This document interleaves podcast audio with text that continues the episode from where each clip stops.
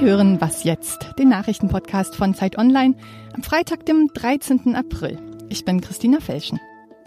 Heute sprechen wir über Kopftücher in deutschen Grundschulen und über die Frage, ob wir alle viel zu viel Alkohol trinken. Erstmal die Nachrichten. Ein Militäreinsatz westlicher Länder in Syrien ist trotz massiver Drohungen noch nicht endgültig beschlossen.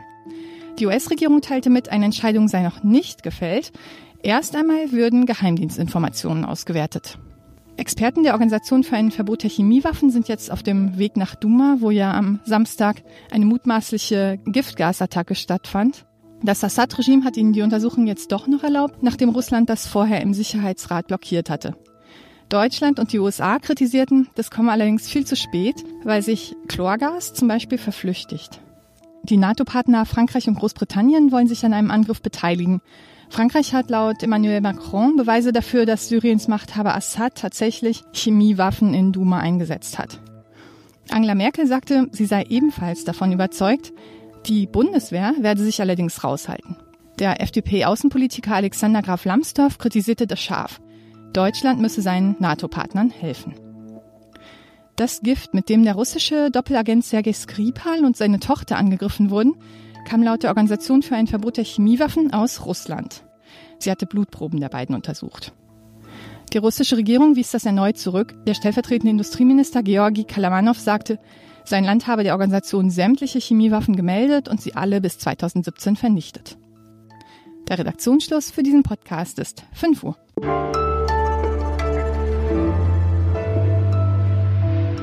Hallo, ich bin Hannes Schrader, Redakteur bei Zeitcampus Online und ich wünsche Ihnen einen schönen Freitagmorgen. Sind Sie heute Abend schon zum Feierabendbier in der Sonne verabredet? Dann wissen Sie bestimmt ganz genau, wie viele Gramm Alkohol Sie zu sich nehmen werden und wie viel Sie im Laufe der Woche schon getrunken haben, oder? Sehr wahrscheinlich nicht. Warum das ein Problem ist, darüber spreche ich gleich mit meinem Kollegen Sven Stockram. Zunächst sprechen wir aber über Kopftücher. Sollte es Mädchen in Grundschulen verboten werden, ein Kopftuch zu tragen? Österreich plant genau das und hat dadurch auch in Deutschland eine Debatte ausgelöst. Aber wie groß ist das Phänomen in Deutschland überhaupt? Und was halten die Islam- und Bildungsverbände davon? Das haben meine Kollegen Hassan Gökaya und Pavin Sadik aus dem Gesellschaftsressort recherchiert.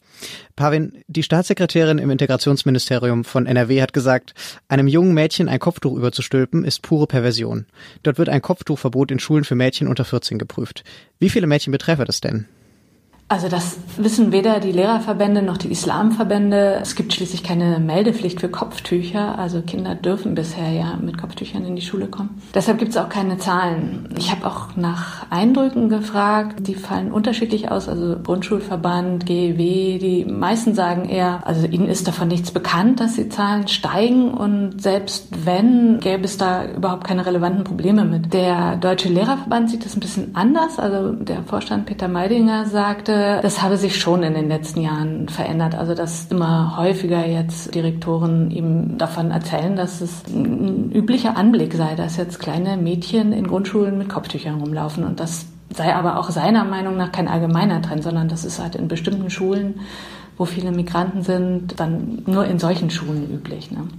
Ähm, du hast oder ihr habt auch mit verschiedenen Islamvertretern gesprochen. Wie bewerten die denn ein Verbot?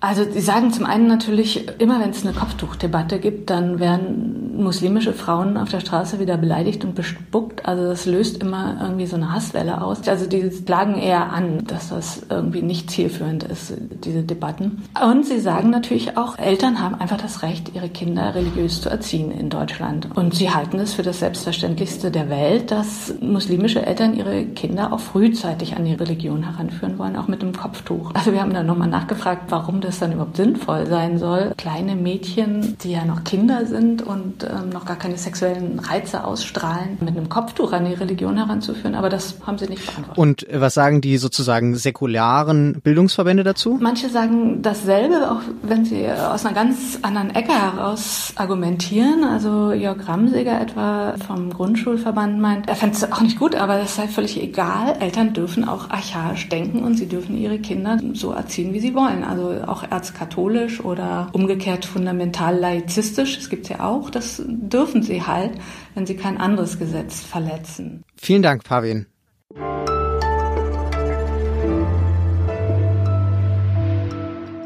Und sonst so? Es ist schon so. Der Frühling kommt in Gang. Die Bäume räkeln sich, die Fenster staunen, die Luft ist weich, als wäre sie aus Daunen. Und alles andere ist nicht von Belang.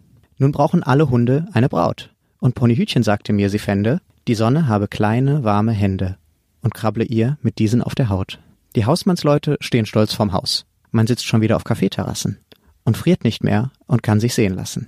Wer kleine Kinder hat, der fährt sie aus. Und bevor das Wetter wieder schlechter wird, höre ich lieber wieder auf.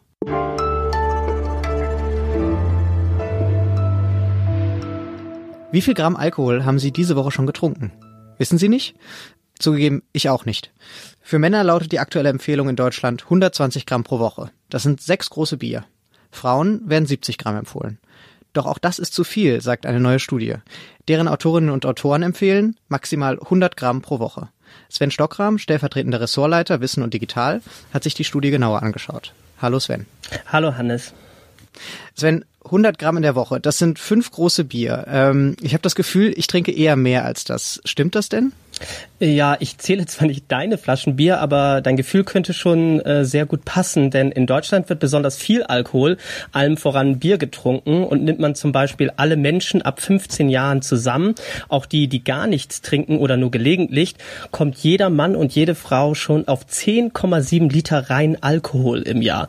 Und das sind umgerechnet dann schon jetzt 165 Gramm rein Alkohol pro Woche. Also neun große Halbliter Flaschen Bier oder auch ebenso viele Gläser Wein. Also deutlich mehr als äh, die empfohlene Menge. Die Studie empfiehlt jetzt 100 Gramm. Wenn ich jetzt mein Leben lang 165 Gramm trinke, was passiert denn, wenn ich so viel mehr als die empfohlene Menge trinke? Du stirbst früher also zumindest statistisch gesehen. Und die Wahrscheinlichkeiten steigen halt, dass du zum Beispiel einen Schlaganfall bekommst, an Herzschwäche oder Bluthochdruck erkrankst oder auch ein tödliches Aortenaneurysma erleidest. Also dass Alkohol gefährlich ist, wissen die meisten ja längst, dass aber selbst eben auch geringe Mengen schon so dramatisch wirken dürfte, vielen, glaube ich, auch nicht bewusst sein. Denn es gibt eben einfach auch keinen Konsum ohne Risiko. Das gilt für jede Droge und ebenso oder eben besonders für Alkohol. Und bei Frauen steigt zum Beispiel sogar schon mit jedem Schluck Alkohol die Brustkrebswahrscheinlichkeit. Das Zellgift kann auch Mund- und Speiseröhrenkrebs auslösen und das ist auch vielen nicht ganz klar.